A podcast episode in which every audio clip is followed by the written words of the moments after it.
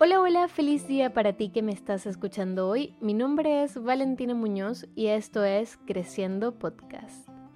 Hoy quiero hacer algo un poco distinto, si te soy muy sincera, me ha costado bastante grabar este episodio porque me di cuenta que no sé muy bien cómo contar mi historia. Si bien es fácil contarla cuando estoy entre amigos o cuando la gente me pregunta, es un poco distinto contarlo abiertamente por aquí. No es que tenga algo de malo mi historia, pero es complejo expresarla. Estoy aprendiendo. Una de las principales lecciones que te dan en el mundo de ventas y negocios es que tú tienes que aprender a contar tu historia de una forma que sea atractiva y que además la gente pueda identificarse con ella. Entonces estoy tratando de, de lograr un poco eso, pero la verdad ha sido difícil. De hecho, por eso me, me retrasé con la, con el lanzamiento de este episodio. Pero bueno, estoy haciendo mi mejor esfuerzo. Creo que esta versión sí va a ser la versión oficial. Así que nada, quiero que sepas que este capítulo se llama Mi historia y lo que aprendí como migrante, porque quiero que nos conozcamos mejor, quiero que sepas un poco más de mí, quiero que sepas por qué me siento tan motivada a compartir mi historia y mi crecimiento con los demás quiero compartirte un poco mi experiencia como migrante y creo que es importante antes de seguir avanzando en temas de crecimiento, en temas de motivación, superación, etc. Creo que es importante que conozcas un poco más de la voz que está detrás de todas estas anécdotas, eh, teorías, conspiraciones, significados y conversaciones, porque para mí es importante, para mí es importante y parte de una creencia que yo tengo de que uno tiene que conocer a las personas a las que les está creyendo o a las que está escuchando. No significa que tengas que conocer 100% una persona para creer todo lo que dice, pero tampoco significa que no tengas que conocerla. Entonces, nada, me gusta que me conozcan, que sepan quién soy, más que por, para, por adulación o por, por ego, es por un tema de confianza, es por un tema de que sepas quién es esta alma loca y salvaje que está detrás de la voz diciéndote y compartiéndote todo su aprendizaje. Entonces, bueno, quiero comenzar por el principio, te voy a contar un, brevemente un poco sobre mi historia, pues yo soy venezolana, por si no lo sabías, Amo mi país, pero desde hace seis años me considero una ciudadana del mundo. No soy la típica venezolana que te va a estar diciendo Venezuela es el mejor país del mundo, tenemos el salto ángel, porque no creo que haya un mejor país del mundo. Creo que todos los países son el mejor país del mundo porque el mundo es precioso y cada país tiene algo que lo hace único, especial y hermoso. Entonces, sí, soy venezolana con mucho orgullo. Hoy lo digo así. Ayer me costaba un poco más decirlo. Llegó un punto en el que me sentí un poco avergonzada de ser venezolana por todo lo que ocurría a nivel internacional, por todo lo que ocurre a nivel internacional con respecto a los venezolanos. Pero luego me di cuenta de que hay algo que yo siempre comparto y es que nosotros no podemos controlar lo que pasa a nuestro alrededor, pero sí podemos controlar lo que pasa dentro de nosotros. Y yo entendí que lo que hicieran los demás como venezolanos o que la imagen que tuvieran los demás de los venezolanos no tiene por qué ser lo que yo soy, no tiene por qué definirme a mí y no tiene por qué significar lo mismo para mí.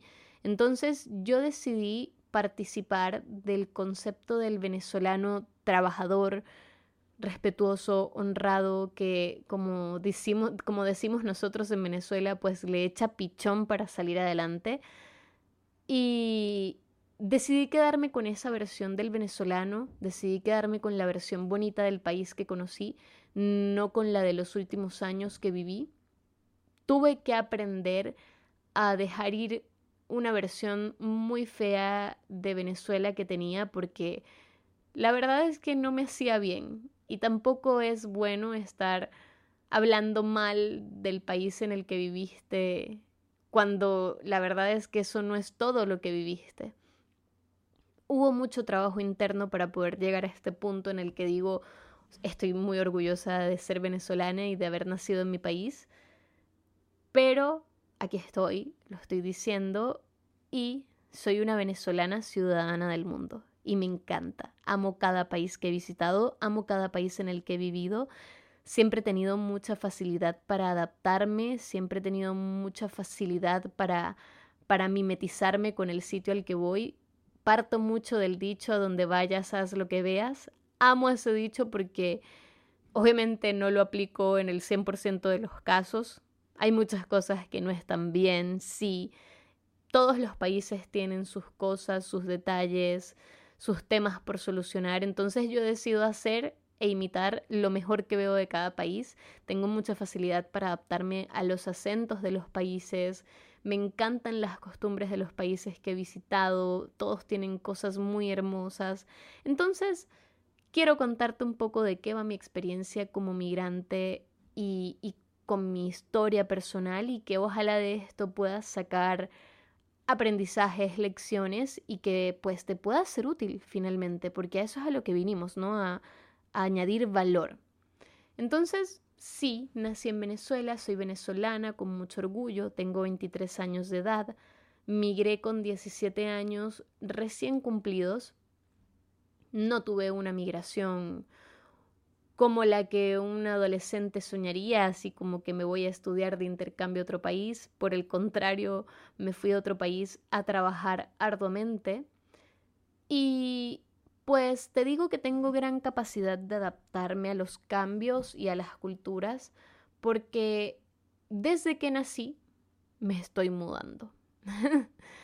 Literalmente la primera vez que me mudé tenía 15 días de nacida mis papás siempre fueron personas muy muy cambiantes, siempre estaban buscando obviamente mejores posibilidades, siempre estaban buscando darnos lo mejor a nosotros y no lo voy a romantizar porque eso tiene sus pros y sus contras.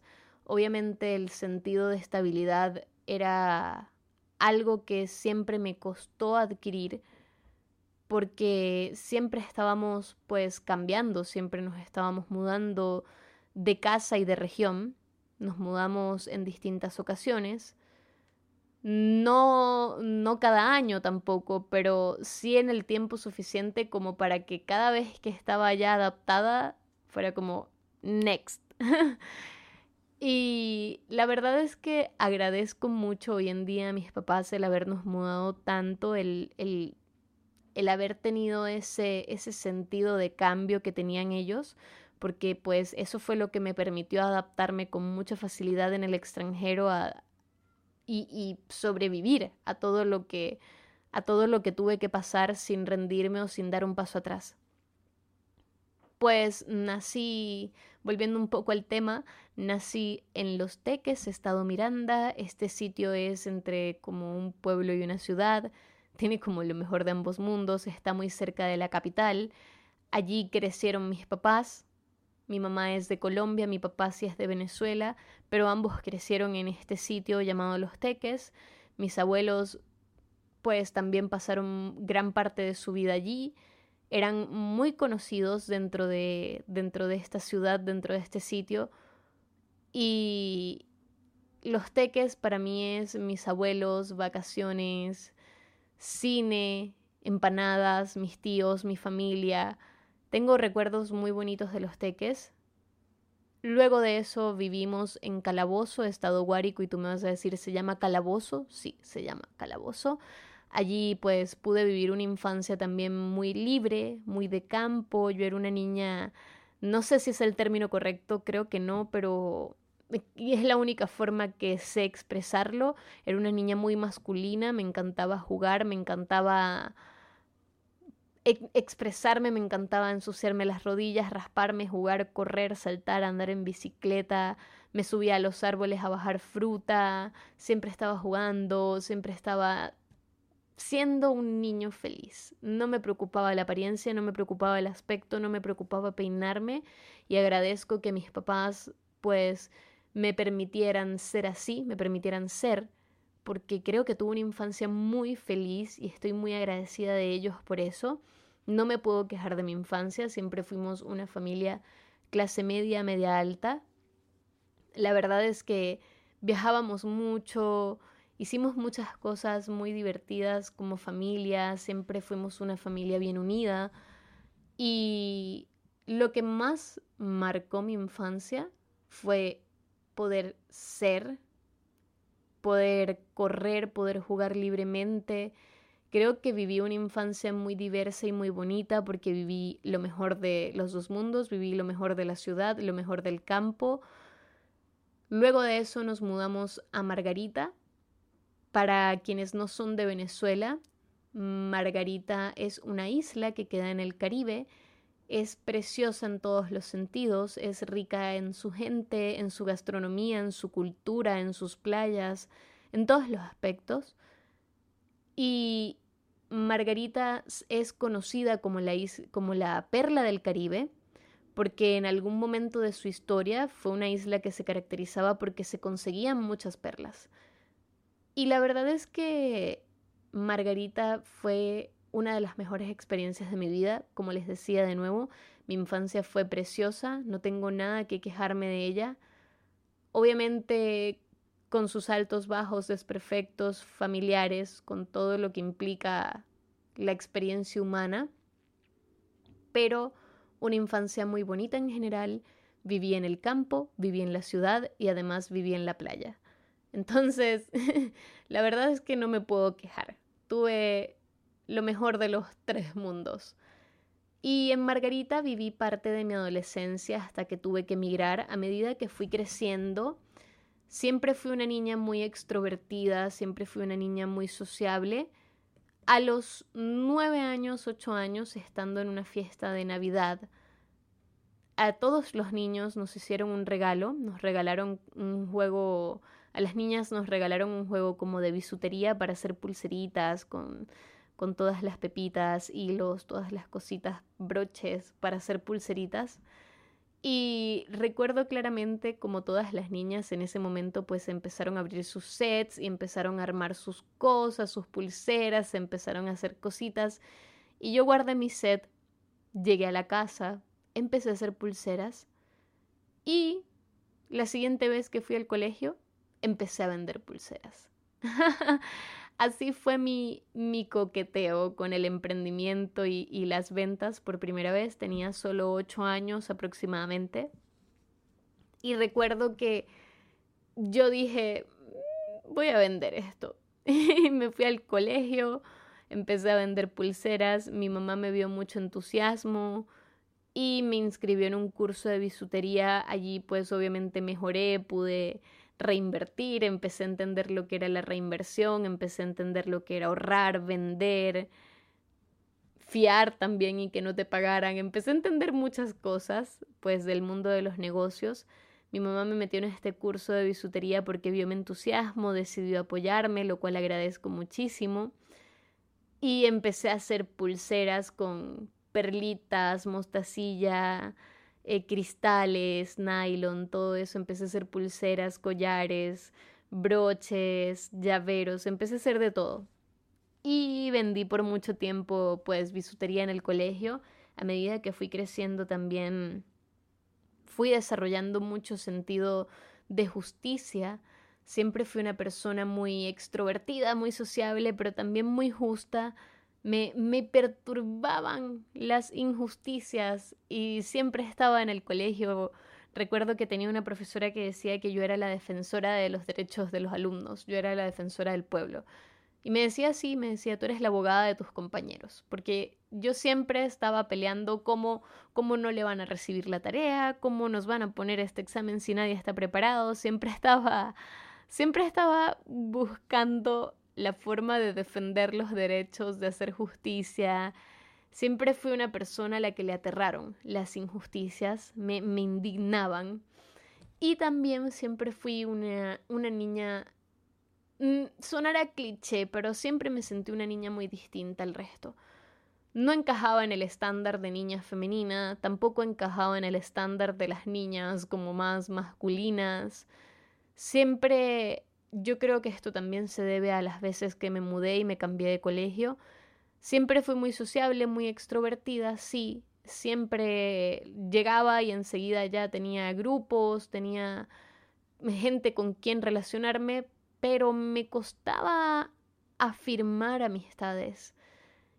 Y siempre tuve este conflicto interno porque tuve por mucho tiempo la sensación de que me llevaba bien con gente, sí, me relacionaba, pero sentía que no encajaba. Sentía que al final del día siempre era la nueva de la, de la clase, siempre era la nueva del colegio, siempre era la que tenía pues todos estos temas, porque además, si recuerdan, en el primer colegio, en el primer capítulo les conté que en el colegio siempre sufrí como, entre comillas, bullying por, porque hablaba mucho. Obviamente yo no, no era de echarme a llorar, siempre hice que no me afectara mucho, pero en el fondo siempre tuve este conflicto interno, sentía que me costaba agradarle a la gente y luché mucho con eso por mucho tiempo. Además, a los cinco años, no recuerdo si esto lo conté en el, en el primer episodio, pero a los cinco años, pues unas maestras del colegio me detectaron un nivel de dislexia. Por eso de repente no se extrañen si escuchan que yo cambio las palabras, hablo de atrás para adelante o al revés. Es parte de eso. A los cinco años las maestras me detectaron un leve nivel de dislexia, así que me llevaron a clases particulares para que aprendiera a leer y a escribir. Y eso provocó un efecto contrario a lo que ellas esperaban. Ellas, esperaran, ellas, ellas esperaban que con eso yo me mantuviera el ritmo con mis compañeros, pero la verdad es que hubo un efecto como opuesto y es que yo me adelanté a mis compañeros de clase, entonces para el ritmo en el que iban mis compañeros, yo fui la primera del salón en aprender a leer, a escribir. Entonces, eso contribuyó mucho a este tema de ser extrovertida, porque como aprendí a leer y a escribir primero que mis compañeros, después me tomaban para cada acto que había, porque además era muy chistoso, porque siempre fui más chica, más chiquitita de estatura que el resto de mis compañeros. Entonces era como un piojito de cinco años que sabía leer y escribir y era algo muy tierno, muy chistoso. Entonces siempre me elegían, entonces siempre me elegían para los actos, para leer que Valentina haga, que Valentina lea, paren a Valentina y que ella lo haga, vistan la de Angelito y que ella salga hablando. Eso contribuyó mucho a que en mí no existiera el miedo escénico, el miedo a hablar en público, el miedo a relacionarme. Eso me ayudó mucho, hoy en día lo agradezco. Sigo teniendo un nivel de dislexia, a veces veo cifras al revés, a veces invierto los números, a veces veo que los números se mueven, a veces hablo al revés o leo al revés, puedo leer en un espejo, puedo leer al revés. Es divertido. En algún momento sé que tengo que ocuparme con un profesional de este tema porque muchas veces me afecta. Pero bueno, seguimos avanzando ya cuando llegué a Margarita era una preadolescente, tenía 10, 11 años, y empiezan obviamente todos los conflictos adolescentes, una vida más de joven adulto.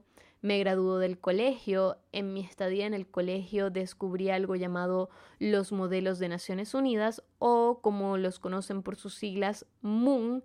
El MOON cambió mi vida. Cuando era adolescente me empecé a involucrar mucho en el tema político, también porque pues crecí en un país convulsionado por la política. Los, los jóvenes estábamos muy empapados del tema político, se debatía en salones de clases sobre partidos políticos, temas que creo que si está bien que los jóvenes conozcan del tema, creo que no está bien que ese tema rija nuestras vidas. Creo que en realidad ninguna persona debería permitir que la política rija su vida, quién está bien o quién está mal, qué partido, qué... Eso para mí es un tema para otro día porque tengo mucho que expresar en ese tema, pero el hecho es que mi crecimiento estuvo muy involucrado con la política. Mi familia nadie era político, pero en el país en general era el tema principal porque crecimos en un país en dictadura, al menos mi generación nació y creció en un país en dictadura, entonces era el tema, era el tema, era el momento, el país estaba convulsionando, había una crisis, había una dictadura, hay una dictadura, y era de lo que se hablaba. El Moon contribuyó a ese sentido que tenía por la política, ese, ese despertar esa chispa que tenía por la política, se le suma este tema de, de, mi sentido por la justicia, se le suma todo este tema de que soy extrovertida, de que me gustaba hablar en público. Y el Moon fue como el fue como el, encendedor, ya estaba la benzina o la gasolina allí en un trapo y el Moon fue como el encendedor para, para esa bomba el Moon desató en mí este sentido político tremendamente. ¿Qué se hacen los Moon? Los modelos de Naciones Unidas, pues como su nombre dice, son imitaciones, se, se hace una especie de imitación de distintos comités de la ONU. Se pueden hacer representaciones de, de derechos humanos, se pueden hacer representaciones de la OTAN, de Asamblea General, de distintas cámaras de la ONU. Y en estas instancias, en estas representaciones que hacen los alumnos, pues se debaten temas de índole mundial. Pueden estar basados en economía, en política, en religión, en salud, muchos temas de índole mundial. Los jóvenes aprenden a debatir, aprenden de oratoria, aprenden de liderazgo, aprenden de dicción, aprenden redacción, aprenden muchísimas habilidades muy útiles para la vida y yo estoy muy agradecida con la vida porque se me presentó esa oportunidad de participar de los modelos de Naciones Unidas, además de que fue una de las mejores etapas de mi vida. La verdad es que la pasaba muy bien, conocí gente increíble de distintos colegios. Fue una oportunidad de de nuevo adaptarme, vivir la diversidad y pasarla bien y aprender. Creo que fue una de las etapas más increíbles de mi adolescencia y creo que mis amigos coinciden en eso. La verdad es que todos la pasábamos muy bien cuando se hacían los Moon. Eran instancias además intercolegiales, lo cual lo hacía mucho más entretenido. De repente eran instancias incluso regionales, entonces viajábamos. Y la verdad es que la pasé muy bien. Eran, eran actividades extracurriculares increíbles, muy ricas, muy nutritivas y que despertaron en mí un sentido por la política muy grande. Ya estaba entrada en la adolescencia, ya tenía 15, 16 años y apenas tuve la oportunidad me inscribí en un partido político, en la juventud de un partido político. Quería ir a protestar, mi mamá no me dejaba, mi hermano ya estaba en la universidad, entonces mi hermano iba a protestar. Era un país convulsionado y nosotros éramos jóvenes, queríamos participar, queríamos estar allí, queríamos hacernos escuchar. Fue una época muy bonita. Obviamente, dentro de todo lo malo que ocurría, logramos sacar mucho aprendizaje. Creo que lo que vivimos fue increíble. Hay partes que no se las deseo a nadie y que ya se van a enterar, pero en general creo que no cambiaría absolutamente nada de mi historia, ni de mi infancia, ni de mi adolescencia.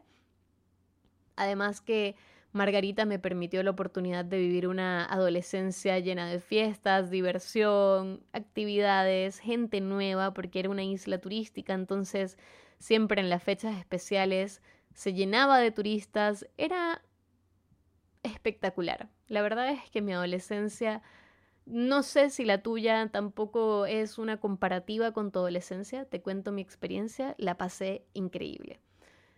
Llega el momento en el que me graduó del colegio, estaba todo este tema de la convulsión social y política en el país, estaba con el tema del Moon, estaba pues mi hermano también muy involucrado con las protestas, él estaba en una universidad pública, entonces los paros, la cosa. Si eres de Latinoamérica, sabes de lo que hablo porque Latinoamérica en general vive mucho este tipo de situaciones. Y pues cuando me graduó, quería irme a Caracas a estudiar relaciones internacionales. Mis papás pues en ese momento no me dejaron, en verdad no sé cuáles fueron sus motivos, pero sus razones tendrían.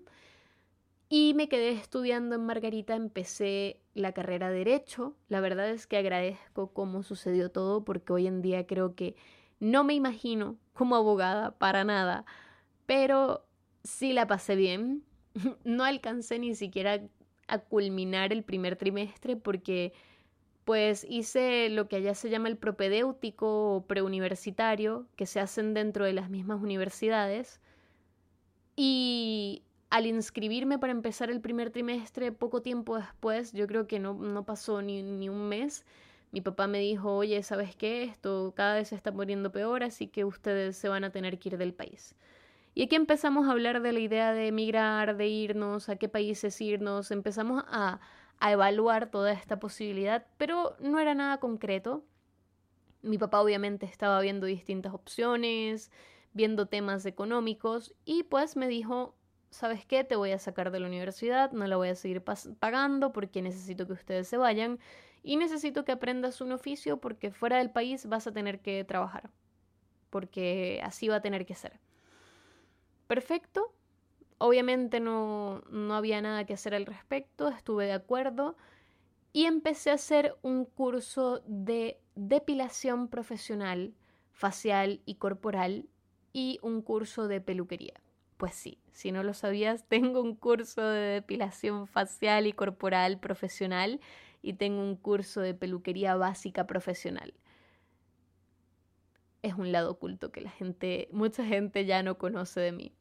Pero me encantaba, me encantaba sobre todo hacer cejas. De hecho, terminé el curso y empecé a trabajar en la peluquería donde hice el curso.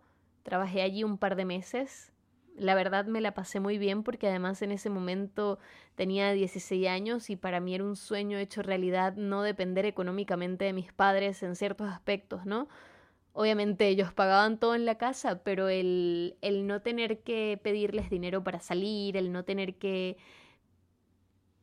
depender de ellos si me quería comprar algo, era, yo creo que para cualquier adolescente esa es la mejor sensación del mundo. Uno se siente millonario, dueño del mundo, aunque ganes tres cuartos de locha, aunque ganes absolutamente una miseria, uno como adolescente pues se siente muy feliz. Así que antes de eso, antes de empezar en, en el mundo de la peluquería, Trabajé como recreadora en un plan vacacional, también fue una experiencia increíble con muchos amigos, la pasamos muy bien. Luego de eso pues empecé a trabajar en peluquería, recuerdo que trabajaba con una muy buena amiga y compañera de clases también. Nos la pasábamos muy bien. Y en este momento es cuando empieza la parte crítica que yo creo que marcó un antes y un después en mi vida. Si bien ya yo venía con la idea o, acostumbrada y normalizando muchas situaciones del país que no estaban bien. Todo el mundo normalizaba situaciones que no estaban bien, el que racionaran la luz y la cortaran sin aviso por horas y horas, el que el agua potable llegara cada 15 días y tener que acumular y almacenar agua porque se iba y no volvía a llegar sino hasta 15 días después, de repente tardaba hasta 20 días en llegar el agua porque la racionaban, porque pues no le hacían mantenimiento a las plantas y no quedaba otra opción que racionarla, había muchas cosas que estaban muy mal. Eh, empezó la escasez fuerte de alimentos, de productos básicos por el control de precios que pusieron. Había muchas cosas ocurriendo que se estaban normalizando y que definitivamente no estaban bien a nivel país. Esto venía ocurriendo como desde el 2015 aproximadamente. En el 2016 empeoró, mucha gente empezó a migrar, ya mi papá estaba pensando en la idea de migrar, para nosotros, nosotros ya estábamos trabajando, aprendiendo oficios.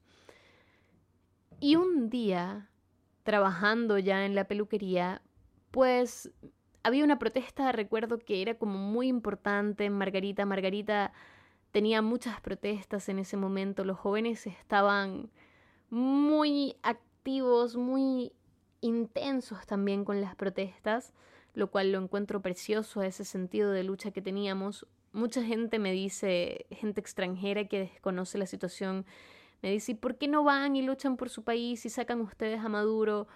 Y es muy fácil decirlo, pero es muy difícil y muy, muy doloroso verlo porque no es que no haya sentido de lucha, es que es muy difícil luchar con palos y piedras cuando los enemigos matan a quemarropa con metralletas, con perdigones, con tanquetas y literalmente matan sin importarles absolutamente nada, nada, nada.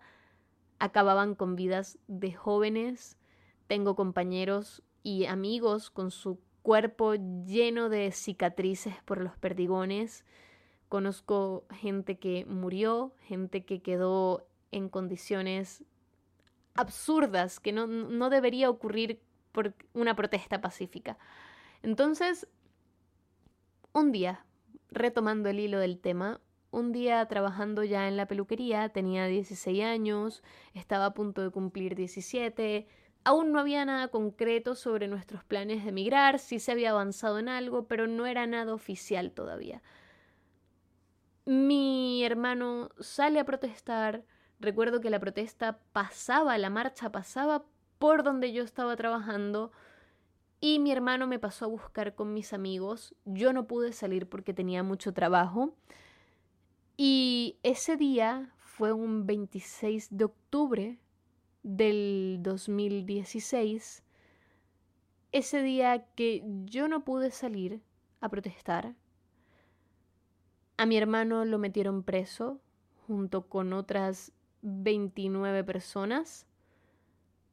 Y fue un día que marcó un antes y un después en mi vida. Creo que fue uno de los días eh, que, que más mal la pasé, creo que fue uno de los peores días de mi vida hasta ahora. Sin embargo, no lo cambiaría en absoluto por nada. Recuerdo que ese día mi hermano me pasó a buscar con sus amigos, con unos amigos en común. No pude salir y a las tres horas, dos horas, me llama una amiga diciéndome que no encuentran ni a mi hermano ni a ninguno de nuestros amigos, que la protesta terminó mal como siempre, que hubo situaciones de pelea con militares. Fue, fue, fue caótico, fue un día caótico. En ese momento obviamente me imaginé lo peor. En ese tiempo desaparecían estudiantes, los militares y aparecían muertos, los desaparecían y aparecían presos con sentencia, era una locura. Entonces, obviamente, en ese momento me desvanecí. Mi mamá y mi papá no sabían nada de lo que estaba pasando. Y empecé a, colapsar. Recuerdo que me dio una crisis de llanto. ¿Dónde está mi hermano? Mis amigos. ¿Qué les pasó? Cuelgo el teléfono con esta amiga. Me desvanezco. Entro en crisis. Y empiezo a llamar a mi hermano, empiezo a llamar a todos los números que tengo de las personas que ella me dijo que no conseguían. Y en ese momento contesto un amigo, le digo, hola, ¿están bien? Me dice, hola, estamos presos, no puedo hablar, te llamo después. Y me cuelga. El mundo se me vino encima. Es difícil crecer en un país en dictadura. Viví momentos preciosos. Amo mi país, pero creo que nadie que no haya vivido lo que los venezolanos hemos vivido tiene derecho a opinar cruelmente sobre nuestra situación porque hay que vivirlo. Mi hermano salió a protestar, está en todo su derecho, los derechos humanos lo establecen, no estaban haciendo absolutamente nada malo y terminó preso. Terminó preso, incomunicado. Recuerdo que en ese momento pensé, ¿quién le dice a mi mamá? Yo estaba muriendo por dentro, nada más de pensar en contarle a mi mamá, así que la llamé, mami, mm, ¿qué sabes de Carlos?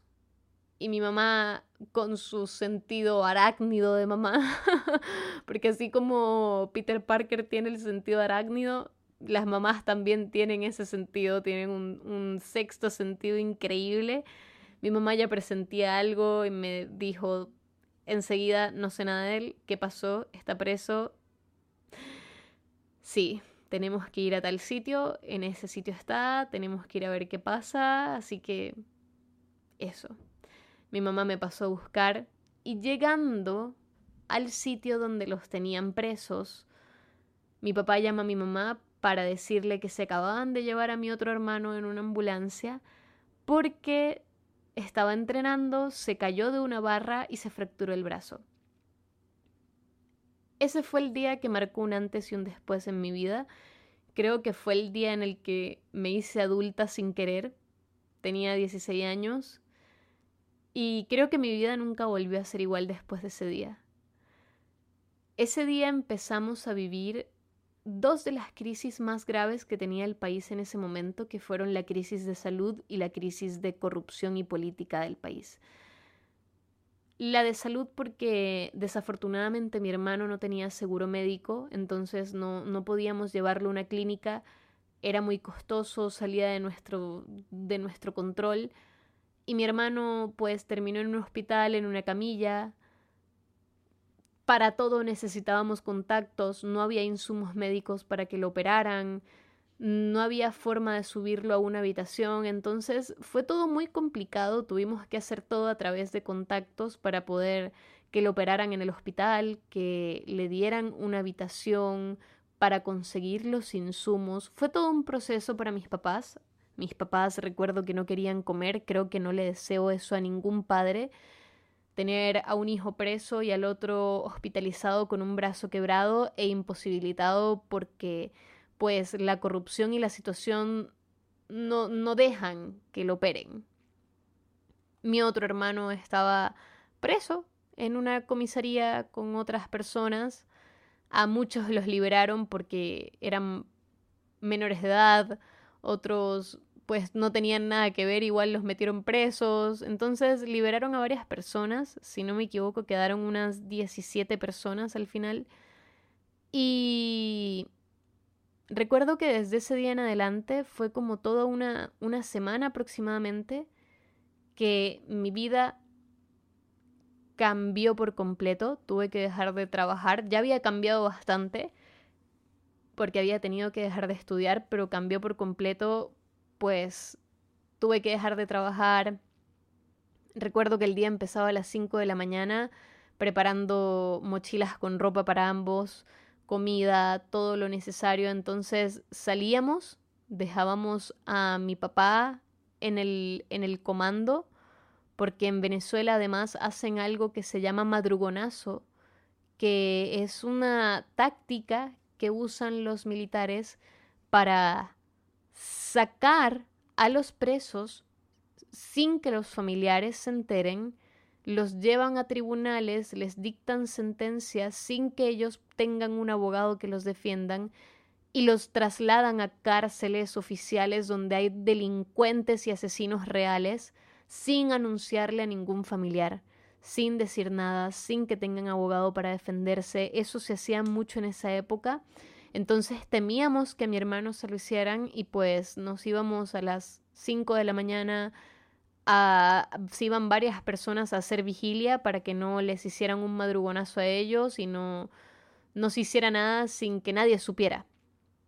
Pasábamos al hospital a dejarle ropa y comida a mi otro hermano y mi mamá y yo nos íbamos al tribunal a, a hacer trámites para ayudarlo a salir de allí Afortunadamente todo el grupo de personas que pues cayó preso tenían familiares increíbles y personas preocupadas por ellos, entonces se hizo un grupo muy bonito desde afuera de padres y familiares preocupados por sus, por sus seres queridos que estaban presos. Y entre todos unimos fuerzas para poder sacarlos de allí lo más pronto posible. Recuerdo que fue caótico, caótico, era una locura hacer los trámites. Cada vez que completábamos todos los trámites que nos pedían para poder sacarlos, nos ponían más trabas, nos ponían más trámites. Era desesperante. Les juro que me acostaba llorando todas las noches, mis papás igual. Era una situación que no le deseo a nadie. Ni al peor enemigo del mundo le desearía lo que nosotros tuvimos que vivir como familia con esas dos situaciones que estábamos pasando. Recuerdo que hubo un grupo de abogados llamado el Foro Penal que nos ayudaron muchísimo porque defendieron de forma gratuita a mi hermano y a todas las personas que estaban con él presas. Recuerdo que el municipio también nos ayudó muchísimo, se encargaban de que llegara la comida hasta ellos, porque esa era la, esa era la otra situación. Llevábamos ropa, comida para que llegara a ellos y muchas veces no llegaba porque los guardias se la quedaban, la escondían, se la comían. Entonces, había muchas situaciones que estaban muy mal, que estaban ocurriendo. Ya pasando toda esa situación, logramos hacer que los liberaran. Mi hermano salió un 2 de noviembre a las, 3 de a las 10 de la noche. Yo cumplía 17 años el 3 de noviembre y el 15 de noviembre estábamos tomando un vuelo de Venezuela a Panamá, mi mamá, mi hermano, el que estuvo preso, que se llama Carlos, y yo. Mi otro hermano, Brian, él se tuvo que quedar en casa con mi papá porque pues él estaba imposibilitado, tenía el brazo enyesado, ya lo habían operado, ya estaba en casa afortunadamente. Pero fue una situación que yo creo que marcó un antes y un después en todo, en todos. Creo que todo lo que vivió mi hermano mientras estuvo en ese sitio preso, no se lo deseo a nadie. Afortunadamente mucha gente fue muy buena con ellos. Él hizo mucha amistad y estrechó lazos con muchas personas. Entonces, afortunadamente no fuimos el peor caso, no fuimos el caso con final triste, fuimos el caso con final feliz. Hoy en día creo que casi todas las personas que estuvieron presas con él están fuera del país. Hoy en día todos ya tienen su vida rehecha. Nosotros nos fuimos a Panamá y creo que allí empezó mi proceso como migrante, pero ya mi vida como adulta había empezado de, de una manera muy brusca. Al llegar a Panamá me bajaron de una nube y me dijeron esta es la realidad, hey, despierta, bienvenida al mundo de los adultos. Antes de que pasara todo esto, yo era una niña, una adolescente muy normal y una niña muy mimada. Mis papás me daban dinero para hacerme la manicure y la pedicure cada tres semanas. Siempre tenía mi cabello bonito, ropa nueva, universidad privada, todo lo que una adolescente de clase media, media alta tiene normalmente. Viví una vida muy de adolescente y eso se los agradezco a mis padres, pero de cierta forma también vivía dentro de una burbuja, no vivía en el mundo real y eso también fue un inconveniente cuando me tocó aterrizar a la realidad porque me afectó mucho. Si bien yo estoy acostumbrada al cambio, me adapto por todo lo que nos mudamos, por todo lo que vivimos como familia, el tema de los lujos a los que yo estaba acostumbrada me afectó. Y el tema del trabajo para poder vivir también me afectó. No culpo a mis papás pero de cierta forma vivía en una burbuja. Creo que eso le pasa a la mayoría de los adolescentes en promedio que tienen un estrato social o un estrato socioeconómico que les permite finalmente. Entonces, cuando yo llegué a Panamá, mi primer trabajo me exigía prácticamente caminar recorriendo toda Panamá, toda ciudad de Panamá repartiendo, vendiendo cupones, vendiendo cupones para hoteles con promociones. Había días que me devolvía sin siquiera recuperar el dólar invertido en pasajes de autobús y metro. Había días muy fuertes en los que se me hacían ampoas en los pies por tanto caminar vendiendo. Había días en los que lloraba porque no había vendido nada. Había días muy buenos también en los que vendía mucho y me iba muy bien. Fue una experiencia fuerte, muy fuerte. De allí hice buenos amigos, buenos conocidos, que hoy por hoy conservo relación con ellos. Y la verdad es que fue una experiencia tremenda que me hizo crecer y evolucionar muchísimo, me hizo replantearme muchas cosas, me hizo entender que yo no quería nada que ver con la política, yo no quería tener nada que ver con la política. La verdad es que después de la experiencia que viví con mi hermano, quedé asqueada de la política latinoamericana en general. Y bueno, me costó reconciliarme con ese tema, pero en ese momento sentía un asco profundo a toda la corrupción que había, a todo lo que ocurría. Y la verdad es que luego de eso mi vida nunca volvió a ser la misma. Hoy por hoy como migrante he crecido muchísimo. Luego de vivir en Panamá nos fuimos a Colombia. Mi mamá es colombiana, como les mencionaba en un principio. Y estando en Colombia, mi hermano me plantea la posibilidad de ir a Chile, porque él tenía amigos que nos podían recibir, él tenía gente que, que pues nos podía ayudar, amigos de él. Y luego de pensarlo por un par de semanas, decidí venirme con él a Chile. Fue otra aventura más porque además nos vinimos en autobús, de forma legal sí. En ese momento nos vinimos por autobús cruzando frontera en frontera, es decir, salimos de Cali un 26 de marzo creo, si no me equivoco y llegamos a la frontera con Ecuador, luego Ecuador-Perú. En Perú tuvimos que cruzar una parte en autobús y otra en avión porque en, el 2017 hubo unas lluvias muy fuertes en Perú que, que hicieron destrozos y nosotros justo íbamos cruzando Perú cuando pasó todo eso. Entonces fue una experiencia. La verdad es que, que mi vida como migrante me ha enseñado que la versatilidad y la capacidad de adaptarte al cambio no, no es un lujo, es una necesidad, porque la vida da muchas vueltas y tenemos que estar dispuestos a ese cambio para asumirlo de la, de la mejor forma y reaccionar de la mejor forma posible. De hecho, no reaccionar, responder, porque hay una gran diferencia allí. Cuando llegamos a Chile fue aún más un antes y un después, porque ya no era solo migrar, sino que era migrar solos mi hermano y yo, ya sin mamá o papá que nos ayudara, que nos acompañara. Entonces fue una experiencia mucho más fuerte. En Chile viví situaciones de explotación, acoso laboral, acoso sexual en distintos trabajos, horarios absurdos, pagas absurdas. La verdad es que fue una experiencia muy fuerte, pero que también me hizo crecer muchísimo. Llegó un punto en el que no me gustaba lo que veía en el espejo porque Trabajaba día y noche, no tenía papá o mamá que me cocinara, que me ayudara. Entonces mis comidas eran arroz con salchichas, eh, nuggets de pollo, fideos o pasta con huevo. esas, eran mis comidas. Subí mucho de peso, me sentía mal, me veía mal, vivía mal, fumaba muchísimo, tomaba muchísimo alcohol Sí, si te preguntas, sí, solo tenía 17 años cuando viví todo eso.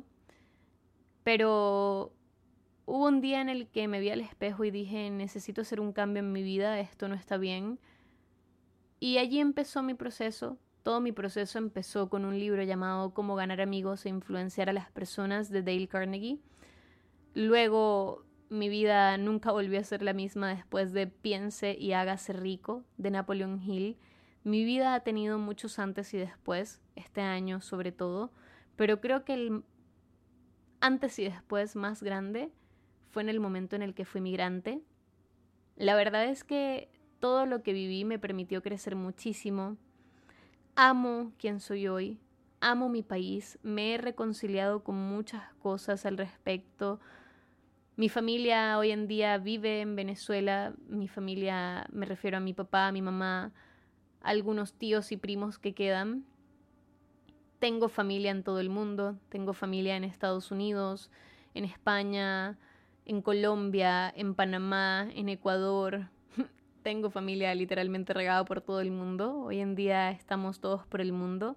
Cuando estábamos acá en Chile, mi hermano, que vinimos porque él quería, por sus amigos, eh, se dio cuenta de que no le gustaba el país, entonces decidió devolverse a Panamá. Él había dejado muy buena relación con, con su trabajo anterior allá, entonces él decidió volver. Yo ya estaba aquí, ya estaba con Francisco, ya tenía un trabajo más estable, entonces decidí quedarme. Y me van a decir, ¿te quedaste sola? Sí y no. Me quedé sola porque pues me quedé sin mi familia de sangre pero me quedé muy bien acompañada de la familia que decidí formar aquí con mi pareja. La verdad es que Chile es un país increíble que me abrió las puertas. Fue muy difícil al principio, viví muchas situaciones que no le deseo a nadie, pero este es un país de oportunidades. Panamá es un país espectacular al que amo volver. Este año volví y la pasé increíble. Es un país hermoso. Colombia es un país espectacular con gastronomía, cultura, gente, paisajes. Perú es un país hermoso, me encantaría conocerlo más. Fui solo de paso a Ecuador igual, me encantaría conocerlo. La verdad es que, como les decía, amo cada uno de los países en los que he estado. En Colombia estuve aproximadamente dos semanas y media. En Panamá viví un total de cinco meses aproximadamente. Pasé por Perú y Ecuador un par de días. En Chile llevo ya cinco años y medio. En, en, abril cumplo seis años acá. Conocí Argentina estando aquí en Chile. Estuve unos cuatro días en Argentina, un país precioso, hermoso. Mi país precioso, hermoso. Entonces, si me preguntas a mí cuáles son mis lecciones como migrante después de haberte contado un poco más de mi historia, es que ser migrante te permite no solo conocer otras culturas y otras perspectivas de vida, sino que también te permite entender que no estamos solos en el mundo, que todos los países son preciosos, que gente mala hay en todos los países del mundo, pero que también hay muchísima gente buena en todos los países del mundo, que hay más opiniones que la tuya, que hay muchas más perspectivas y experiencias de vida que la tuya, que tantas cosas que no conocemos y que vale la pena conocer. Ser migrante me dio muchas lecciones, me dio lecciones de humildad, lecciones de crecimiento personal. Ser migrante permitió que hoy por hoy yo comparta con ustedes mi pasión, me permitió descubrir mi propósito que es ayudar a la gente, me permitió crear todo este perfil llamado Valen Grow Up me permitió conseguir a la persona que hoy me acompaña, que es mi novio, que lo amo muchísimo, que es chileno además, y se llama Francisco, me permitió adoptar a mi perrita, que la amo, me permitió conocer una nueva familia, que hoy en día es mi familia, que es la, es la familia de mi pareja. Entonces, yo creo que, no sé si ser migrante es para todo el mundo, pero definitivamente creo que es una experiencia que todos deberíamos vivir alguna vez porque es una experiencia que te hace crecer. O creces o mueres en esta experiencia. Así que, bueno, nada, esto es un pedacito de lo que es mi historia, de quién soy yo. Hoy por hoy, toda mi, mi experiencia en mi corta vida me permite hablar y desenvolverme en público con mucha facilidad, me permite compartir mi experiencia contigo, me permite vender con facilidad, conseguir trabajos con facilidad. Mi experiencia como migrante me dio grandes lecciones de humildad, de pasión, de, de vida, de negocios, de todo. Y espero que si tú eres migrante y estás pasando por un mal momento, entiendas que eso no va a ser para siempre. El migrante promedio demora cinco años aproximadamente en, adoptar, en adaptarse a su país de acogida todo pasa, nada es para siempre, todo va a estar bien. Si tú estás pasando por un mal momento, te prometo que todo va a estar bien, todo pasa, todo mejora si te lo propones, si cambias tu perspectiva de tu vida, si vives en Venezuela, aprecia tu país, pero tampoco creas que es lo mejor del mundo y es lo único que hay, porque hay mucho más por conocer que también es hermoso y es lo mejor del mundo. Y te lo estás perdiendo por limitar tus posibilidades.